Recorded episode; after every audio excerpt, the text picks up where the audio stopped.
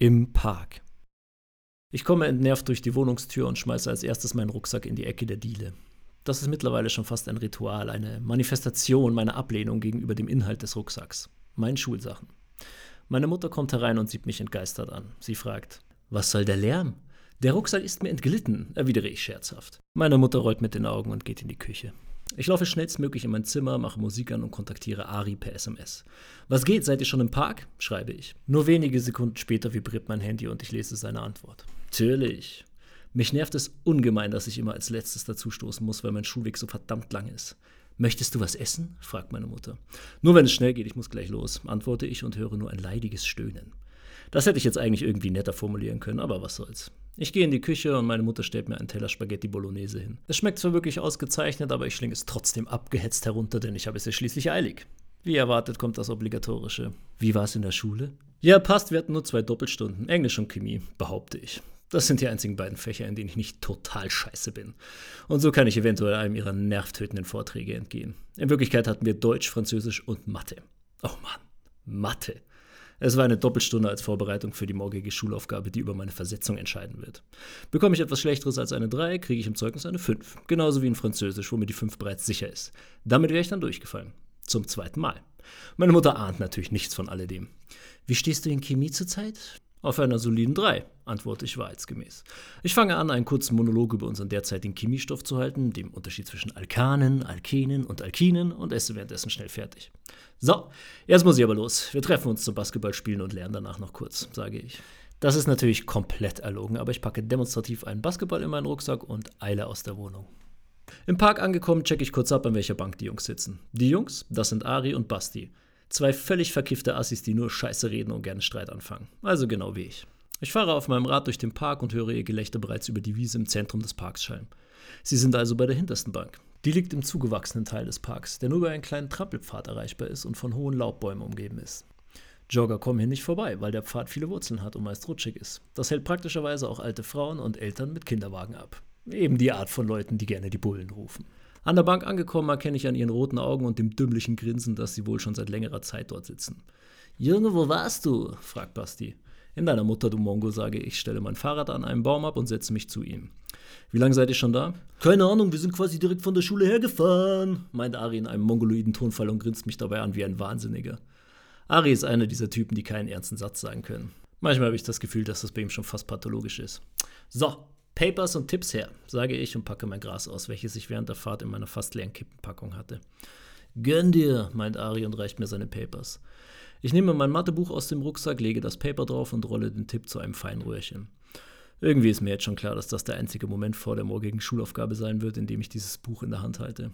Aber wen interessiert das schon? Ich nehme eine Kippe, befeuchte sie mit meiner Zunge, reiße sie auf und brösele den Tabak auf das Paper. Danach öffne ich mein in Alufolie eingepacktes Gras, ca. 3 Gramm, und flocke es mit rein. Da ich die anderen irgendwie noch einholen muss, mache ich eine relativ harte Mische und so ist der Tabak am Ende nur noch schemenhaft im Paper zu erkennen. Ich feuchte den Joint an und drehe ihn zu. Wie high seid ihr schon? frage ich in die Runde. Bitte frag nicht, meint Ari mit einem Augenzwinkern und ich entscheide mich dazu, den Joint alleine zu rauchen. Ich ziehe zweimal kräftig dran und schon spüre ich einen Donnerschlag in meinem Kopf. Geliebtes Haze, denke ich und rauche entspannt den Joint zu Ende, während die anderen diskutieren, ob wir Karten spielen sollen. Der Vorteil wäre, dass wir dann eine Beschäftigung für mindestens 30 Minuten haben und in der Zeit keine Entscheidungen treffen müssen. Ich weiß aber, ich pack das jetzt nicht. Alleine das Kartenmischen wäre mir jetzt schon zu krass. Ja, aber was ist denn bitte die Alternative? Ist mir egal, aber ich kann mich jetzt unmöglich auf was konzentrieren, dass es einer vorgegebenen Logik folgt. Und vor allem habe ich keinen Bock auf diese Diskussion während des Spiels, wie nochmal die scheiß Regeln sind. Unerträglich, dieses Gelaber. Aber so geht es eigentlich immer, wenn wir high sind. Inzwischen habe ich den Joint aufgeraucht und bin dadurch auch erstmal mit mir selbst mehr als ausreichend beschäftigt. Es fühlt sich nämlich gerade so an, als würde mein Bewusstsein durch meine Schädeldecke in den Himmel schießen und ich spüre eine leichte Panikwelle in mir aufkommen. Um mich irgendwie davon abzulenken, versuche ich die Diskussion der beiden zu unterbrechen und frage Basti nach seinen Boxen, die er letzte Woche gekauft hat. Nach einigen Sekunden bereue ich meine Frage bereits. Basti ist berüchtigt für seine endlosen Erzählungen, bei denen er sich in immer mehr Details verliert, die kein Schwein interessieren. Ich kriege fast nichts mit von dem, was er sagt, da ich gerade komplett darauf konzentriert bin, meine Kopfhörerkabel zu entwirren. Basti nimmt davon keine Kenntnis und erzählt munter weiter von irgendwelchen Verkäufern im Mediamarkt, die ja alle keine Ahnung hätten. Nachdem ich die Kopfhörer endlich entwirrt habe, kann ich mich nicht mehr erinnern, was ich damit machen wollte, da ich ja keinen Akku auf meinem Handy habe. Also fange ich an, meinen Rucksack nach den Kippen zu durchsuchen, die ich irgendwo hingetan habe. Als ich sie circa 10 Minuten später endlich in meiner Jackentasche finde, haben sich Basti und Ari schon wieder in einer Diskussion verloren. Diesmal geht es darum, ob wir zum Tengelmann gehen sollen. Wie in Gottes Namen sollen wir denn da jetzt bitte schön hinkommen? fragt Ari. Das sind circa 5 Minuten zu Fuß maximal. Bist du komplett behindert, Alter? Erstens sind es mindestens 15 Minuten und zweitens bin ich viel zu fertig, um auch nur eine Minute zu laufen. Ich mische mich ein, um irgendwie dieser Situation zu entfliehen. Fuck it, wir latschen da jetzt ganz gemütlich hin, decken uns mit Snacks ein und dann gehen wir von da aus zum Basti und ziehen uns einen Film rein. In Gottes Namen, aber dann lass vorher wenigstens noch einen bauen, schlägt Ari vor. Eh klar, sage ich, auch wenn ich gerade viel zu high bin, um schon wieder einzurauchen. Okay, habt mal jeder ein bisschen Weed her, ich zwirbel uns ein, sagt Basti. Ich gebe ihm mein Gras und er dreht fachmännisch einen Zweiblatt-Joint. Auf dem Weg zum Supermarkt habe ich das Gefühl, dass meine Füße kaum noch den Boden berühren, obwohl sie sich unglaublich schwer anfühlen. Ich versuche ganz normal zu wirken, obwohl es mir so vorkommt, als würde mir jeder Passant ansehen, dass ich komplett neben mir stehe. Es ist, als würde ich einen normalen Menschen spielen, doch ich habe keine Ahnung, wie ich dieser Rolle gerecht werden soll. Der Vorteil vom Kiffen ist, dass man sich stundenlang mit so einem Mist auseinandersetzen kann und dabei keinen Gedanken an sein eigentliches Leben verschwenden muss. Morgen Schulaufgabe, eins nach dem anderen. Jetzt bin ich erstmal vollkommen damit ausgelastet, einen Spaziergang zu absolvieren, ohne den Verstand zu verlieren. Ein Fußweg von 15 Minuten kann schon etwas bedrohlich wirken. Deswegen denke ich nicht an die Gesamtstrecke, sondern setze einfach einen Schritt vor den nächsten. Da keiner redet, gehe ich davon aus, dass die anderen beiden gerade ein ähnliches Problem haben. Im Tengelmann angekommen, gehen wir straight zum Süßigkeitenregal und ich weiß, wir werden ewig brauchen, um uns zu entscheiden. Die moderne Konsumwelt ist für einen Kiffer Fluch und Segen zugleich. Das Gute ist, es gibt eine große Auswahl. Das Schlechte ist, es gibt eine große Auswahl. Man kann unendlich viel konsumieren, aber man muss auch unendlich viele Entscheidungen treffen. Ist mir alles ein bisschen viel jetzt. Ich greife blind links ins Regal, erwische die Kinderschokolade, gehe zur Kasse, entscheide mich auf dem Weg um, gehe zurück und nehme die Schokoladenkekse. Das Ganze geht in etwa viermal so, bis ich mich auf eine Tüte Erdnussflips und eine 300 Gramm Tafel Milka festlegen kann. An der Kasse angekommen, greife ich mir fünf Schachteln Zigaretten und packe sie wie selbstverständlich in meinen Rucksack. Ganz einfache Regel. Desto dreister man mit dem Clown vorgeht, desto seltener wird man erwischt. Die Leute, die einen bei so einer Aktion beobachten, gehen einfach davon aus, dass du die Schachteln schon bezahlen wirst. Nach dem Motto, so dreist kann doch keiner sein. Oh doch, wir sind so dreist, du Vollidiot. Basti hatte sich gleich beim Reingehen ein paar Schachteln in die Jacke gestopft und Ari klaut am liebsten irgendeinen Mist. Ich glaube, diesmal war es eine Großpackung Cornetto-Eis oder so. Wir legen unsere offiziellen Einkäufe aufs Band, fangen eine Alibi-Unterhaltung an, die schnell in dummes Gelächter übergeht und während wir zahlen, habe ich schon fast vergessen, dass ich überhaupt etwas geklaut habe. Draußen eröffnet uns Basti, dass er jetzt nach Hause geht und wir nicht mitkommen können, weil seine Mutter bereits daheim ist und Stress macht. Ja gut, dann verpiss dich halt, du Schwuchtel, rufe ich, während er von dannen zieht. Na toll, jetzt haben wir schon wieder keinen Plan. Okay, dann bleibt uns nur noch eins. Wir packen's zu Momo, meint Ari. Der ist doch 100 Pro noch in der Arbeit. Ach, es ist halb fünf, der kommt bald heim. Wir warten einfach vor der Tür. Also laufen wir durch die Plattenbausiedlung neben dem Tengelmann, am Flussufer entlang und durch den kleinen Park am Mühlrad, bis wir in Momos Straße ankommen. Momo ist der einzige Typ, den ich kenne, der halbwegs strukturiert ist und sogar einen Job hat. Er hat eine kleine Dachgeschosswohnung und man kann drin rauchen. Natürlich macht keiner auf, als wir klingeln. Es ist ja auch erst halb fünf, er ist also noch in der Arbeit. Kein Stress, der wird schon demnächst aufschlagen. Wir vertreiben uns die Zeit, indem wir das halbgeschmolzene Eis essen, das Ari geklaut hat. Brauchen ein paar Kippen und quatschen darüber, welche Weiber wir gerne ficken würden. Irgendwann sind wir so gelangweilt, dass wir sogar anfangen, Karten zu spielen. Aber das ist nach kurzer Zeit so anstrengend, dass Ari die Karten anzündet und wütend ins Gebüsch wirft. Kurz darauf trifft endlich Momo ein, der sich kurz darüber beschwert, warum wir vor seiner Tür Feuer legen. Kein Stress, Alter, die Karten haben uns provoziert, beschwichtigt ihn Ari und wir gehen gemeinsam in die Wohnung. Okay, was schauen wir an? fragt Momo. Oh Gott, jetzt geht diese Diskussion los. Irgendwelche Vorschläge? Wie wär's mit den China essen sie Hunde? Habe ich erst kürzlich gesehen. Wir könnten American Pie 3 anschauen.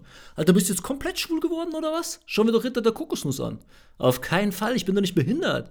Und so geht das circa 30 Minuten weiter, bis wir zum hundertsten Mal Big Lebowski anschauen. Ari und ich drehen uns noch jeweils einen Joint, lehnen uns zurück und versuchen uns zu entspannen. Diese Diskussion war doch mehr als anstrengend. Ich ziehe an meinem Joint und verfolge den Film, der irgendwie immer noch lustig ist und knalle mir die komplette 300 Gramm Tafel Vollmilchschokolade rein. Scheiße, wirklich jeder ist ein Gedicht. Ab und zu sprechen wir die Szenen mit, ansonsten wird nicht viel geredet. Nachdem der Film aus ist, stellen wir fest, dass es erst 20 Uhr ist und damit noch viel zu früh zum Heimgehen. Also entscheiden wir uns kurzerhand dazu, ihn einfach nochmal anzuschauen. Momo meckert zwar erst rum, Mann, man kann sich doch nicht permanent denselben Mist reinziehen. Wie blöd seid ihr eigentlich? Aber da dem guten Momo eigentlich sowieso immer alles egal ist, setzen wir uns durch. Wir teilen uns noch einen Joint zu dritt und fangen an, in alten Geschichten von irgendwelchen Partys zu schwelgen.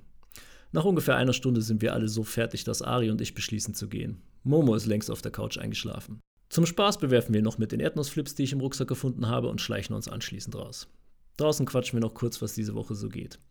Da wird mir plötzlich bitterlichst klar, dass ich morgen noch diese verdammte Schulaufgabe habe. Ach fuck, ich habe morgen noch Mathe-Schulaufgabe. Oh, die entscheidet darüber, ob du durchfällst, oder? Ja. Wie wenig hast du gelernt? Sehr wenig bis gar nicht. Dann brauchst du jetzt auch nicht mehr damit anfangen. Geh einfach all in und schreib komplett bei deinem Nachbarn ab. Darauf wird's wohl hinauslaufen. Ja, kein Stress. Lass uns morgen gleich mittags im Park treffen. Dann lachen wir über diese ganze Geschichte. Mittag wird schwierig, ich komme wohl nicht vor drei nach Hause. Egal, komm einfach direkt von der Schule im Park. Alles klar. Ich steige auf mein Rad und fahre nach Hause. Erst während der Fahrt wird mir wirklich bewusst, wie sehr mich die Schulaufgabe nervt. Ich bin zwar immer noch sehr betäubt von all den Joints, aber so langsam kommen all die negativen Gedanken zurück. Ich fahre wie ein Geist durch die Straße, während ich innerlich zerrissen bin. Irgendwie ist mir diese Schulaufgabe egal. Zumindest so egal, dass ich es nicht für nötig befunden habe zu lernen. Aber andererseits weiß ich, dass ich komplett im Arsch bin, wenn ich wieder durchfalle. Diese verdammte Schule kotzt mich einfach nur so hart an. Zu Hause angekommen ist meine Mutter gerade dabei, ins Bett zu gehen. Und? Habt ihr noch gelernt? Ja, ja, aber vor allem Basketball gespielt. Na, wenn du meinst, dass du dir das erlauben kannst? Gute Nacht, bis morgen. Gute Nacht. Ich gehe ins Bad und stelle fest, dass meine Augen massivst rot sind. Ich putze mir die Zähne. Diese verdammte Schulaufgabe, denke ich immer wieder. Wie soll ich das nur regeln? Wieso bin ich so behindert und lerne ich einfach mal ein paar Stunden? Dann hätte ich auch nicht immer diesen ganzen Stress. Ich lege mich ins Bett und sehe mir noch eine Folge Simpsons an, in der Hoffnung, davon abgelenkt zu werden. Da ich über den Tag verteilt mindestens zwei Gramm geraucht habe, falle ich nach kurzer Zeit in einen komatösen, traumlosen Schlaf, ohne zwischendurch aufzuwachen. Am nächsten Tag klingelt mich der Wecker um 6 Uhr morgens aus dem Schlaf. Die meisten Leute verabscheuen diesen Moment. Für mich ist es der Höhepunkt des Tages. Wenn ich aus dem Schlaf schrecke, dauert es meist einige Sekunden, bis ich mich gesammelt habe. Das sind die einzigen Sekunden des Tages, in denen ich keine Sorgen oder negativen Gedanken habe. Aber zu schnell wird mir schmerzlich meine Situation wieder bewusst. Ich bin immer noch etwas bekifft und habe heute eine Schulaufgabe, die über mein restliches Leben entscheidet. Verdammte Scheiße. Schon bin ich deprimiert und stelle mir die Frage, wie ich dieses Problem lösen kann. Was mache ich, wenn ich wieder durchfalle? Gymnasium und Abitur wären dann auf jeden Fall gelaufen. Was wird meine Mutter dazu sagen? Ach, fuck. Diese ganzen Fragen machen mich fertig. Ich gehe ins Bad, dusche mich eiskalt ab und ziehe mich schnell an, um die S-Bahn noch zu erwischen. Als ich meinen Rucksack packe, kommt meine Mutter in mein Zimmer und fragt, ob sie mich im Auto mitnehmen und am Bahnhof rauslassen soll. Nein, danke, ich fahre lieber mit dem Rad, dann bin ich schneller, wenn Verkehr ist. Alles klar, dann viel Spaß in der Schule. Denk bitte dran, dass wir heute um 17 Uhr zur Omas Geburtstagsfeier fahren. Auch das noch, aber ich habe im Moment größere Probleme. Ja, ja, weiß ich, bis später, sage ich und eile aus dem Haus. Ich springe auf mein Rad und fahre durch die kalte Morgenluft. Wie in Trance fahre ich durch die Straßen, ohne wirklich wahrzunehmen, was um mich herum geschieht. Den ganzen Weg versuche ich irgendwie eine Lösung zu finden. Vielleicht kann ich ja wirklich bei irgendwem abschreiben. Aber vermutlich werden sie mich wieder an einen Einzeltisch setzen. Oh Mann, was soll ich nur machen? All diese quälenden Gedanken, die mich permanent verfolgen. Ich sperre mein Fahrrad am Bahnhof an ein Stoppschild am Eingang und gehe rüber aufs Gleis. Noch drei Minuten, bis die S-Bahn kommt. So langsam packe ich meine Situation nicht mehr. Ich krieg fast eine Panikattacke, als ich am Gleis stehe. Ich bin komplett im Arsch. Ich habe es verkackt. Noch zwei Minuten. Ich könnte losheulen. Am Ende habe ich keinen Abschluss und werde arbeitslos. Noch eine Minute. Wie krass es meine Mutter auch treffen wird. Vor allem, weil ich ihr vorgelogen habe, dass ich dieses Jahr sicher bestehen werde. Die S-Bahn fährt ein. Als sich die Türen öffnen, zögere ich kurz, gehe dann einen Schritt zurück und verlasse das Gleis. Ich gehe zurück zu meinem Fahrrad, sperre es auf und fahre los. Ich trete so fest in die Pedale, wie es geht. Ich rase den kleinen Berg hinab, der vom Bahnhof in Richtung Park führt. Es ist, als wäre mein Kopf irgendwie blockiert und gleichzeitig erlöst, da diese Fahrt etwas Endgültiges hat. Ich rase durch die Straßen so schnell es nur geht. Um 7.12 Uhr komme ich bei der hintersten Bank an. Zum ersten Mal bin ich als erster im Park.